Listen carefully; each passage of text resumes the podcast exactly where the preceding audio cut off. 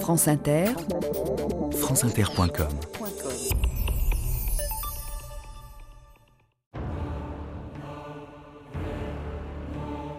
De Perbeil en Vivarais, dans le département de l'Ardèche, sur une montagne isolée, ils établirent leur commerce. L'auberge est sur le grand chemin où ils égorgèrent les humains. Complainte de l'auberge rouge. «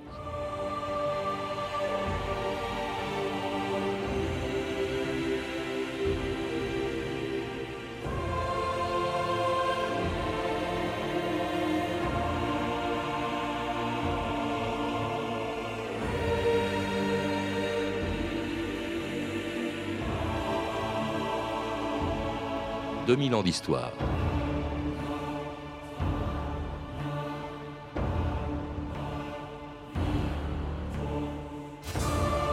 Le 2 octobre 1830 1833, escorté par 50 soldats et 40 gendarmes du département, une charrette venue de Privas arrivait vers midi dans une auberge de l'Ardèche.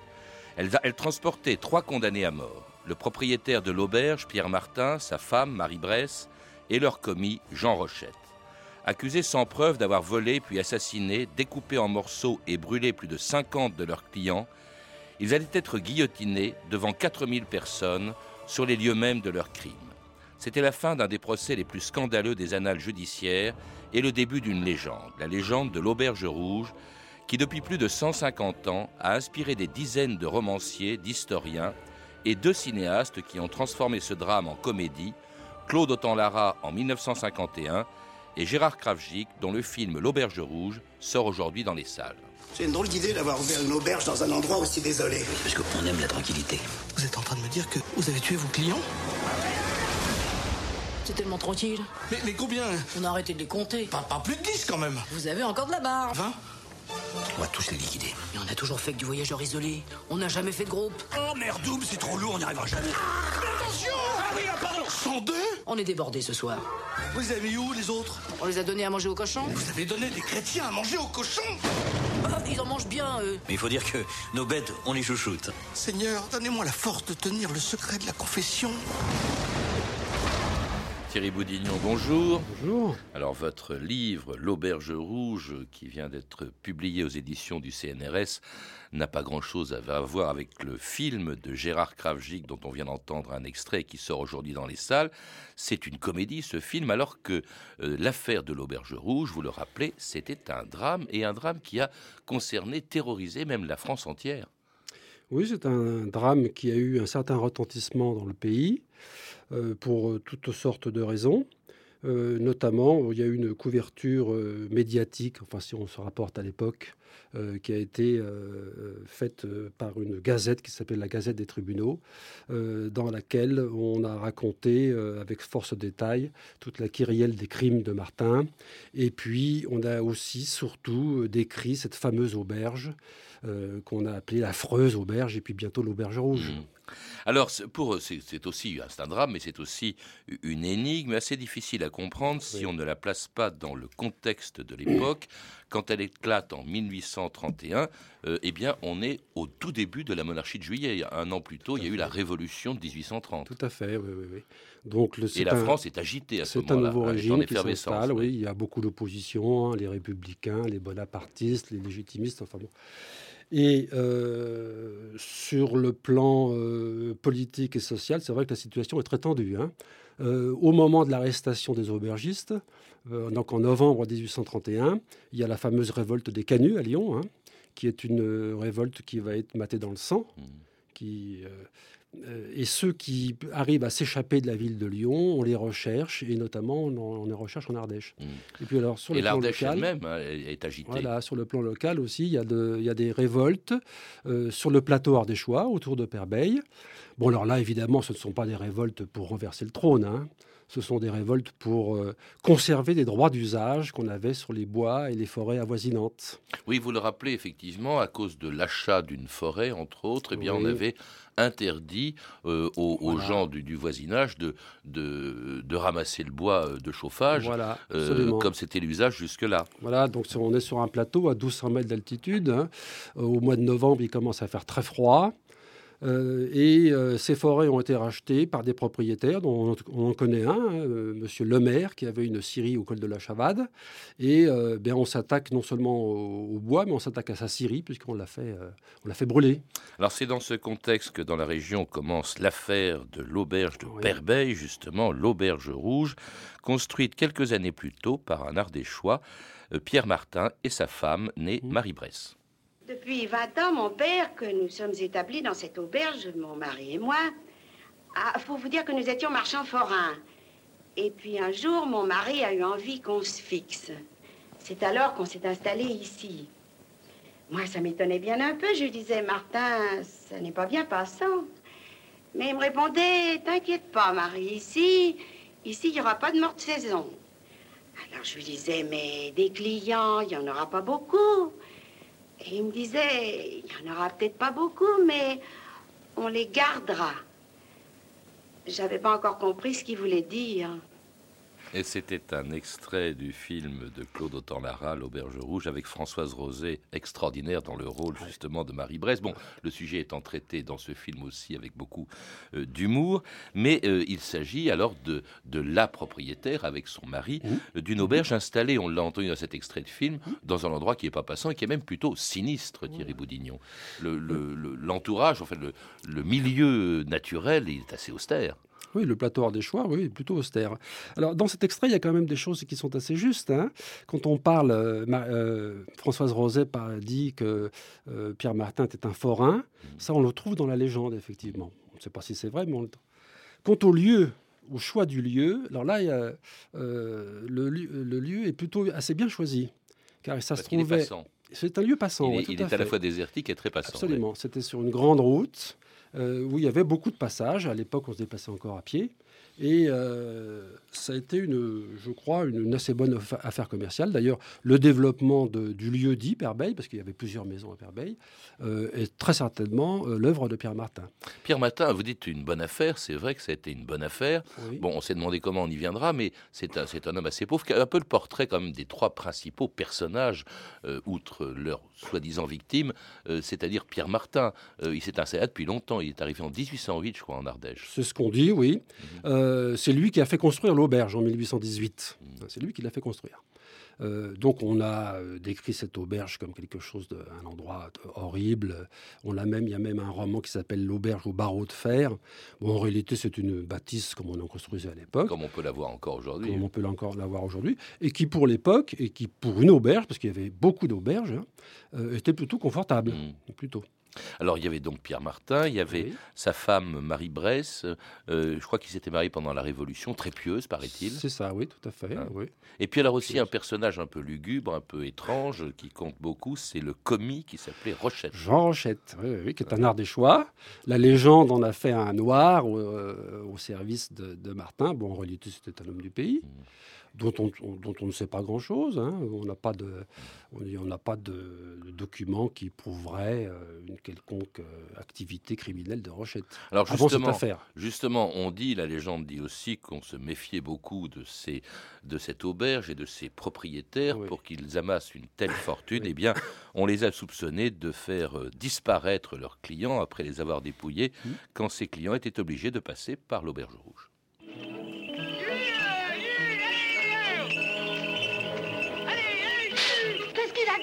Encore 4 heures. Nous avons le temps d'être attaqués 100 fois. Oh, mon Dieu, quelle folie. Mais qu'est-ce que je suis venu faire dans ce pays de brigands? On a cassé le timon Oh, mon Dieu, nous sommes perdus. Non, non, prenez vos places. Je connais une auberge, on va pouvoir réparer.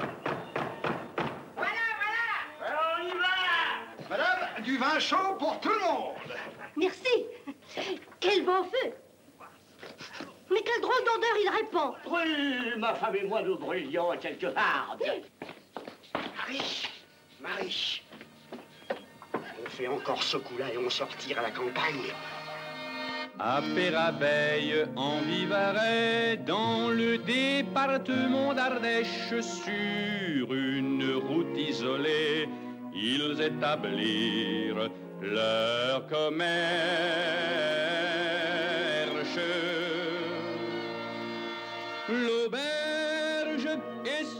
Grand chemin où ils égorgeaient les humains. Et vous avez sûrement reconnu, Thierry Boudignon, la voix de Yves Montand, Oui. hein, cette complainte célèbre de l'auberge euh, rouge. Euh, alors en fait, dont on dit qu'elle n'avait pas une très bonne réputation et que on soupçonnait déjà euh, Pierre Martin et sa femme Marie de, bah, de questionner les gens quand ils passaient dans l'auberge et puis selon leur fortune, eh bien, ils les faisaient carrément disparaître. Effectivement, ça a été un des arguments de l'instruction, et ça a été d'ailleurs évoqué au procès, la méthode criminelle de Pierre Martin. Euh, donc, ils procédaient d'une façon très simple. Effectivement, ils interrogeaient les, les voyageurs. D'ailleurs, c'est ce qu'on raconte encore aujourd'hui. Si vous allez visiter l'auberge de Perbeil, on vous explique exactement comment faisait Marie Martin. On vous montre même le trou par lequel elle écoutait les conversations. Euh, la réalité est C'est-à-dire probablement que différente. dans les conversations, elle entendait si les gens étaient plus ou moins Voilà. fortunés Alors, et S'ils on avaient de l'argent, ouais. on les tuait, et s'ils n'avaient pas d'argent, on les laissait Ouais. partir. Euh, bon, la réalité, c'est sur la prétendue euh, mauvaise réputation de l'auberge de Perbeil, euh, n'est fondée sur aucun, aucun document. Il y, a, y a des auberges qui ont mauvaise réputation. Celle de Coucouron, qui est à 6 km de là, avait une très mauvaise réputation. Mais celle de Perbeil, à ma connaissance, n'était était plutôt euh, bien réputée. Alors elle va en avoir une quand même lorsque se une. déclenche précisément cette affaire. On Oui. est en octobre 1831 et elle commence par la disparition d'un cultivateur de l'Ardèche Voilà. assez âgé. Il revenait d'assez loin. Il avait été assez loin dans, dans une foire euh, euh, à Saint-Cyr, je crois, pour acheter une génisse et il revenait donc chez lui Mhm. qui est à côté Mhm. de Perbeil. Hum, c'est ça, oui, oui. Il s'appelait Enjolras. hein. Jean-Antoine Enjolras, qui était un paysan qui habitait une- le lieu dit Lafagette, dans la commune de Saint-Paul de Tartas, dans un autre département. hein. Nous sommes aux confins de la Haute-Loire, de l'Ardèche et de la Lozère. Et euh, bah, les derniers jours d'Enjolras, c'est- une énigme, évidemment, on ne sait pas exactement ce qui s'est passé. Ce qu'il y a d'incertain, c'est que euh, on retrouve son corps le 26 octobre euh, 1831 dans la rivière Allier, en amont de Langogne, en Lozère. Ça se trouve à peu près à 10-12 km de Perbeil. C'est-à-dire 15 jours après quand même. 15 jours après, voilà. Sa supposée disparition, Oui. parce qu'on ne sait pas quand est-ce qu'il a disparu. Ce que, ce que l'on sait par contre, c'est qu'on le recherchait déjà. Et que sa famille avait déjà répandu le bruit qu'il aurait disparu à Perbeil avant même qu'on sache ce qu'il était devenu. Et la veille donc, de, la- de cette découverte macabre, le 25 octobre, le juge de paix de Coucouron était venu à Perbeil, à l'auberge, euh, on y reviendra c'est peut-être Mhm. sur, ce, sur ce point qui est très important, pour savoir, pour interroger l'aubergiste, qui n'était pas Pierre Martin. Puisque, euh, puisque Oui, Pierre parce Martin, qu'il avait déjà fait fortune, donc il avait acheté une maison et il avait affermé son auberge. absolument. Donc on ne sait pas très bien où se serait produit le crime, si c'est dans l'auberge ou dans la maison de Pierre Martin. Ouais. Ça, c'est très important. Ouais. D'autant plus que euh, il faut bien voir que quand on faisait une instruction criminelle à cette époque-là, on ne faisait pas de reconstitution sur place. Hmm.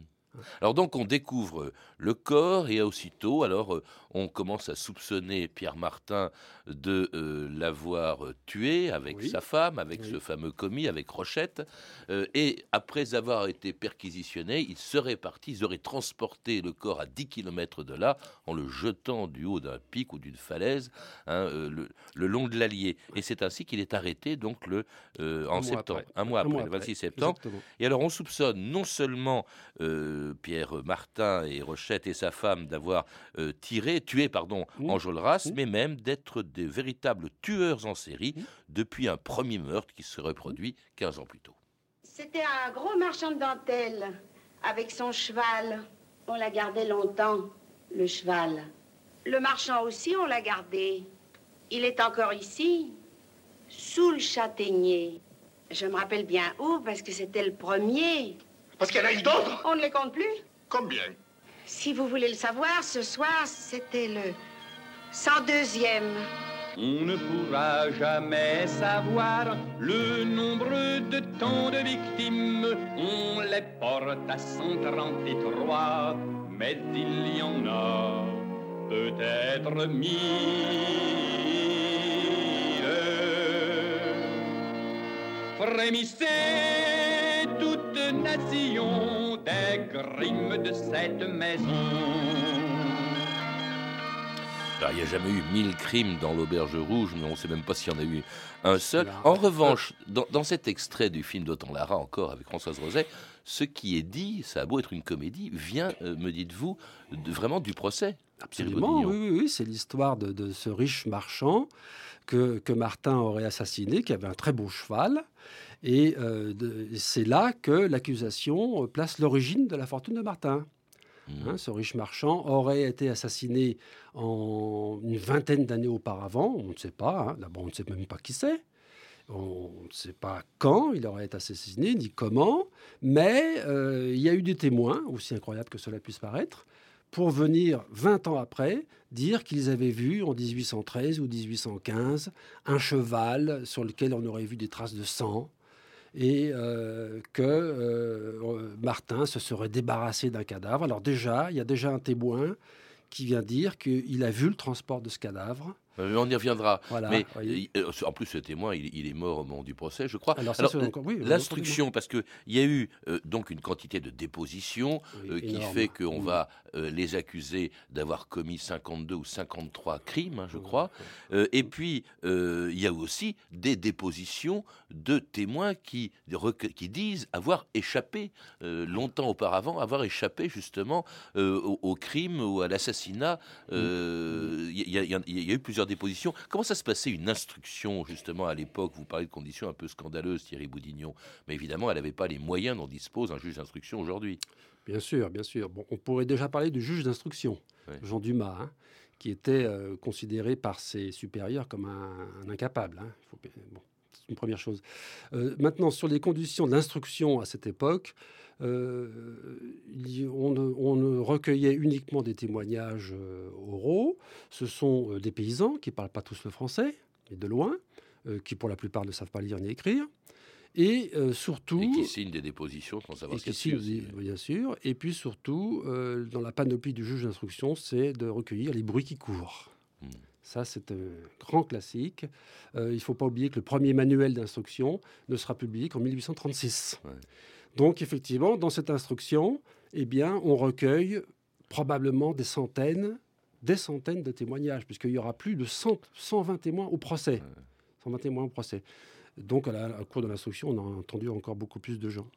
Et Alors, il y a- cette il rumeur Parmi justement les dépositions de rescapés entre guillemets de soi-disant crimes, il y a Michel Voilà. Hugon que vous signez, Voilà. que vous citez, pardon, Ouais. et qui sept ans euh, avant aurait été, dit-il, victime d'une tentative d'assassinat parce que il- au moment où il quittait l'auberge, Oui, oui, oui. André Lair aussi, euh, qui aurait été sauvé, lui était dans l'auberge, in oui. extremis, parce Mhm. qu'il y avait des Mhm. bûcherons Mhm. euh, qui arrivaient. Bref, en fait, quand le procès s'ouvre, c'est déjà aussi un, un procès à charge. hein. On a vraiment envie, on a l'impression de faire un exemple, Tout à fait. hein, hein. Thierry Boudignon. Ça, alors ça, le- cette notion de, de- de faire un exemple, on, on peut l'attester sur un plan documentaire, hein, puisque dès avant même le début de l'affaire, euh, j'ai retrouvé une correspondance du sous-préfet de l'Ardèche. Nous parlions tout à l'heure de- des révoltes paysannes, et le sous-préfet de l'Ardèche écrit textuellement, je le cite, il serait à souhaiter qu'on pût faire un exemple parmi ces sauvages sylvains parlant des habitants de la montagne. Et au moment, euh, du jugement, le jury aussi invoque cette notion d'exemple. C'est la raison pour laquelle d'ailleurs on fera l'exécution à Perbeil pour euh, faire, euh, pour montrer aux trois départements que la justice règne. Et le ministre de la Justice lui-même, Barthes, dans son rapport au roi de recours en grâce, euh, écrira qu'il faut faire un exemple pour euh, rétablir la sécurité dans les départements. Parce qu'il n'y a aucune preuve matérielle. On a trouvé le corps d'Enjolras, certes, mais c'est le seul corps qu'on ait trouvé. D'autre Oui. part, Mm. personne ne peut euh, affirmer qu'il a été tué, de prouver qu'il a été tué par Pierre Martin et, et par sa femme. Mhm. Euh, Il n'y a, vraiment aucune preuve. Alors, il y a quand même, au procès, on voit arriver encore, parce qu'il faut quand même trouver quelque chose de, de concret, de plus concret, on voit encore arriver des témoignages, y compris un témoignage posthume, vous le citiez tout à l'heure, Mhm. euh, Thierry Boudignon, c'est celui d'un homme qui aurait vu, et, euh, donc Mhm. c'est hein,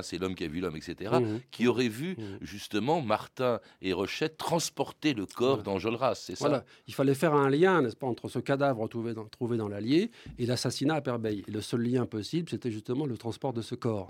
Le problème, c'est que euh, le témoin qui aurait vu ce transport est mort. Alors évidemment, bon, euh, ça fait ça fait pas les affaires de la- de l'accusation. Alors, dernier témoin, coup de théâtre, voilà, Voilà. qu'un mendiant se pointe et dit bah, écoutez, moi j'étais témoin, j'ai vu dans la maison, Voilà. je les ai vus tuer Enjolras. Voilà. Les, les aubergistes vont être condamnés sur ce crime. Mmh. hein. et ils vont être condamnés sur ce témoignage. Sur ce témoignage qui n'était pas connu de l'instruction. Donc, effectivement, il y a un mendiant qui s'appelle Laurent Chaz qui vient déclarer pour la première fois à l'audience euh, qu'il a vu le crime. Alors, évidemment, Deux ça ans fait, après les faits. Voilà, ça fait un choc euh, extraordinaire. Euh, bien sûr, quand on relit, quand on relit ce témoignage, bon, en dehors de, ces, de ces incohérences, de son incohérence euh, interne, euh, il y a quand même un point qu'on a rarement soulevé, c'est que euh, si Chaz affirme avoir été à l'auberge ce jour-là, aucun témoin n'a vu Chaz. Hmm. Oui, bon, enfin bref, c'est Voilà. vraiment, et c'est là-dessus donc que on va les condamner à mort.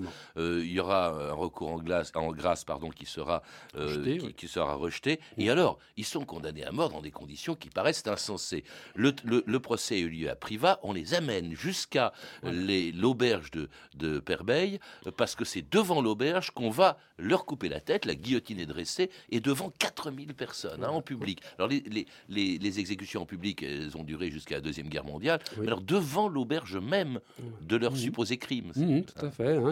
C'est vraiment ce dont on parlait tout à l'heure. On voulait faire cet exemple. hein. Euh, donc ça a été une, une exécution, un grand spectacle, et non seulement l'exécution, mais le transport des condamnés aussi, qui a duré deux jours, hein, parce qu'on on a mis deux jours pour euh, d'aller de Privas jusqu'à Perbeil, et on raconte, alors bon là évidemment c'est, il faut euh, peut-être moduler un peu, mais on raconte qu'une grande foule était massée sur, le, sur la route et invectivait les, les condamnés. dont la tête a été conservée parce qu'il Voilà. fallait qu'il soit examiné par la médecine, c'était la phrénologie à l'époque. Et d'ailleurs, les masques mortuaires, on les retrouve aussi euh, dans l'Auberge Rouge, qu'on peut voir d'ailleurs aujourd'hui, euh, et qui fait partie de cette légende euh, qui a passionné pendant 150 ans les historiens et des cinéastes, justement, comme Claude Autant-Lara, qui en 1951 avait fait donc du drame de l'Auberge Rouge une comédie. Ah, qu'il est doux pour le voyageur solitaire de voir au détour du chemin briller la lumière de l'avenante auberge. Un chaleureux accueil le récompensera des pénibles moments qu'il vient de passer dans la tempête, et en joyeuse compagnie, il prendra part au succulent repas. Je me demande, en bien réfléchissant, si c'est pas le bon Dieu sans en avoir l'air, qu'il a mise sur notre route, cette auberge. À y regarder de près, beaucoup de choses sont bizarres dans cette auberge. Oh mon Dieu, comme je suis tombé. Je viens de vous l'expliquer, mon père, dans une auberge où on tue tout le monde. Ah, alors tout compte fait, on se demande s'il a tellement eu de chance, le voyageur que le destin a conduit vers l'auberge rouge. Claude Autant-Lara a tourné l'auberge rouge d'après un scénario original de Jean Orange. Le metteur en scène du Diable au corps a réalisé un film d'un style nouveau où Fernandel fait la plus extraordinaire création de sa carrière.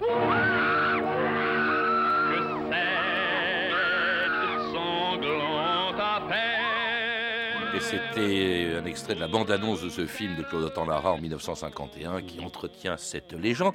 Quelle était en fait la réalité? Euh, Vous évoquez euh, plusieurs hypothèses sur la mort d'Enjolras, puisque c'est là-dessus qu'ils ont été condamnés. Vous dites après tout, il s'est peut-être suicidé. Enfin, Voilà, bon, ce, ce qu'il y a de à peu près certain, c'est qu'on ne saura jamais exactement ce qui s'est passé. Alors, on peut émettre effectivement un certain nombre d'hypothèses. Euh, Maître Joseph Malzieux, qui a écrit un ouvrage en 1922, évoque, lui, une hypothèse bon, qui, après tout, peut tenir. C'est que Enjolras était bien à Perbeil ce soir-là, et puis qu'il était euh, malade, et que les aubergistes ont voulu, ont voulu le soigner, et qu'il serait mort à l'auberge, et puis, bah, s'affolant, euh, ont jeté son cadavre plus tard. On peut évoquer d'autres euh, d'autres on a idées. dit que par exemple, Martin, Pierre Martin était un agent royaliste. Alors oui, c'est une théorie qui a été émise, qu'il est d'ailleurs toujours, encore aujourd'hui. Euh, simplement, bon, ben, il n'y a pas, de- il n'y a aucun fondement sur une pareille histoire. Euh, Pierre Martin est un paysan, c'est un illettré.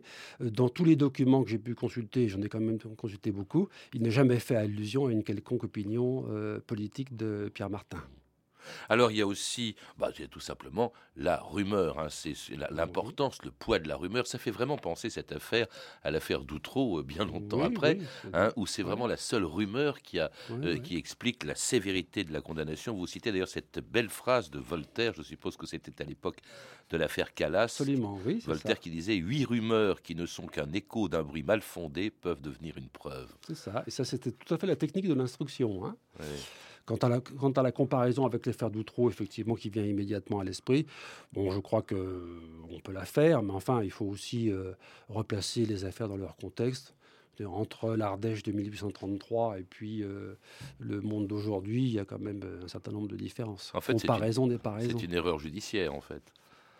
Oui, on peut dire comme ça. Euh, euh, bon, moi, je suis historien. Vous êtes prudent, donc vous avez travaillé sur des documents, Voilà. ce qui est d'ailleurs méritoire, parce que les minutes du procès ont disparu, donc Voilà, il, voilà, il les y a beaucoup de documents qui ont disparu. Dans le naufrage des archives de la cour d'assises. Et non pas par une main euh, qui aurait voulu les retirer, comme on l'a affirmé euh, Ouais. trop souvent. Oui, ce que je peux dire, c'est qu'ils ont été condamnés sans preuve. Maintenant, bon, sur la vérité absolue, saura Dans jamais. une affaire qui est aussi une affaire commerciale, puisqu'on visite toujours l'auberge, il y a Bien même sûr. deux auberges. hein. Voilà. Il y a l'authentique auberge et la véritable auberge. Et il y a eu un procès entre elles pour savoir quelle était la bonne, Voilà, cette oui. auberge de Oui, oui. Permel. Si l'affaire n'était pas tragique, ce serait cocasse. parce que le procès a été jugé devant le tribunal de, de l'Argentière de première instance. Le tribunal qui avait instruit cette affaire. Et 90 ans après, on demandait au tribunal de dire mais alors où a eu lieu le crime? Et le tribunal, bon, qui avait bien compris le problème, euh, s'est- s'est gardé de répondre. Il s'est simplement euh, attaché à la- à l'ancienneté du titre, c'est tout. Merci Thierry Boudignon. Je C'est rappelle, pour en savoir plus, que vous êtes l'auteur du livre L'Auberge Rouge, publié donc aux éditions du CNRS. À lire également L'énigme de l'Auberge Rouge, la véritable histoire de l'Auberge de Perbeil, de Jean-Michel Cosson et Jean-Philippe Savignoni aux éditions Boré, et Le secret de l'Auberge Rouge de Gérald Dessadier aux éditions de l'Archipel. Vous avez pu entendre des extraits du film L'Auberge Rouge de Claude Autant-Lara avec Fernandel, Françoise Rosé et Julien Carrette, disponible en DVD aux éditions Studio Canal ainsi qu'un extrait de la bande-annonce du film de Gérard Kravjic, L'Auberge Rouge, qui sort aujourd'hui dans les salles. Mais tout de suite, euh, 2000 ans d'histoire vous propose, vous le savez, de gagner Éphéméris, un livre coédité par France Inter et accompagné d'un CD-ROM. Pour gagner Éphéméris, il suffit de répondre à la question d'aujourd'hui, 5 décembre. Le franc est né le 5 décembre. Réponse A, 1360. Réponse B, 1803. Réponse C, 1958. Alors pour jouer, envoyez par SMS au 62030 le mot-clé histoire suivi de votre réponse A, donc 1360, B, 1803 ou C, 1958, la date donc de naissance du franc. Il vous en coûtera 35 centimes l'envoi plus le coût d'un SMS. Vous pouvez retrouver cette question et des informations complémentaires sur le site franceinter.com. C'était 2000 ans d'histoire, la technique Henri Bérec et Pierrick Monsigny, documentation Emmanuel Fournier, Claire Destacan et Franck Olivard, une réalisation de Anne Kobilac. Demain, dans 2000 ans d'histoire, à l'occasion du 20e anniversaire de son déclenchement, un tournant majeur dans le conflit israélo-palestinien, l'intifada.